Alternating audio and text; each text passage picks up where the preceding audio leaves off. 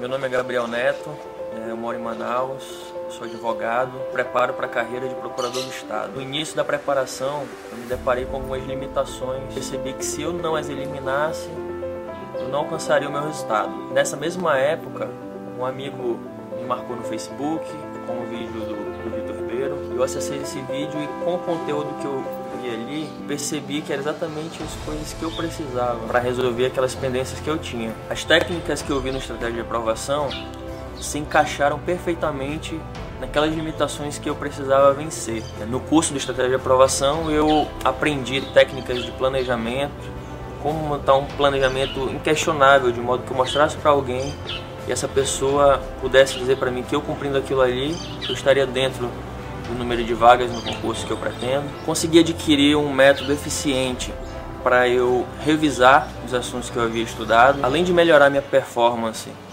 na questão do planejamento e na aprendizagem acelerada, estudar de forma mais efetiva, eu obtive que para mim foi um dos ganhos mais importantes na minha vida, inclusive, que foi controlar o meu estado emocional, não apenas durante a preparação, mas também no momento da prova, da realização da prova, de modo a garantir que naquele momento eu conseguisse acessar todas as informações que eu tinha adquirido durante a preparação, controlando a ansiedade, concentração.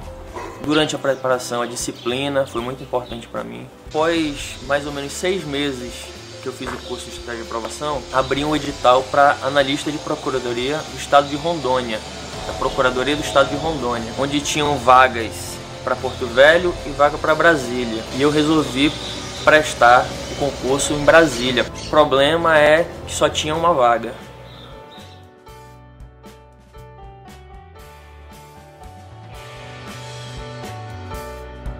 Hoje eu estou aprovado no concurso de analista para a Procuradoria e continuo firme na minha preparação para o cargo de Procurador do Estado.